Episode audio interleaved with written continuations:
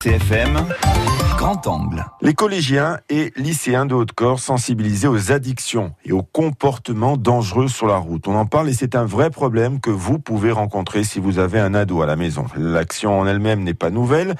Sauf que cette fois, pour faire passer le message, l'association Maïf Prévention a utilisé le numérique, la réalité virtuelle, l'occasion pour ces élèves de seconde du lycée Jocante et de Casabianca à de se glisser virtuellement l'espace d'un instant dans la peau d'une personne sous l'emprise d'alcool ou de stupéfiants. Un grand angle signé Christophe Dudicelli. Dans la salle de classe, Michel Pasqualini, correspondante sécurité routière pour l'inspection académique de la Haute-Corse, invite la trentaine d'élèves de seconde 4 du lycée Diocante et de Casabianca à mettre leur casque de réalité virtuelle. La première euh, expérience qu'ils vont vivre est une expérience dans le cadre de montagnes russes où le risque est calculé.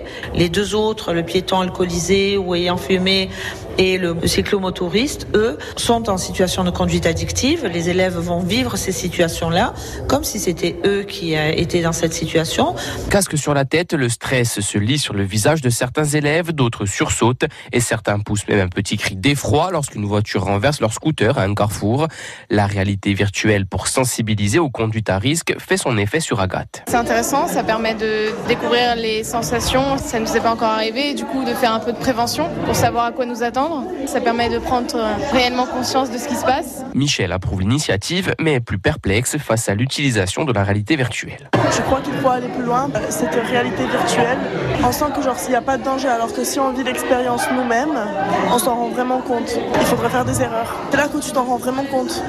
Autour de la table, le débat est lancé et fait bondir Safa. C'est mieux en virtuel, comme ça, ça nous montre déjà le danger, les impacts et les conséquences.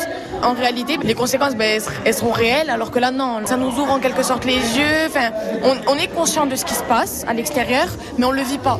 Alors que là, on a vraiment l'impression ben, d'être conscient, de vivre la chose, mais quand on enlève le casque, eh ben, on se dit ben non, voilà, on n'a rien, on n'a aucun impact. Que ben nous, on a la chance de le vivre en virtuel et qu'on se rend compte de ce qui peut vraiment se passer, mais euh, qu'il faut faire très attention. La sensibilisation s'est poursuivie en vidéo avec les explications d'un psychiatre sur les conséquences de la consommation d'alcool et de drogue sur le cerveau durant l'adolescence, un thème qui a fortement interpellé Maïssa. On pense que l'alcool, la drogue et tout, ça soit quelque chose qui est fait pour euh, s'amuser. Moi, je pensais que l'alcool n'avait pas d'impact aussi important euh, sur le cerveau parce qu'on est en, pleine puberté, on est, euh, on est en train de se construire. Ça empêche notre cerveau de se former correctement. C'est des choses qu'on ne voit pas vu que c'est à l'intérieur de notre tête.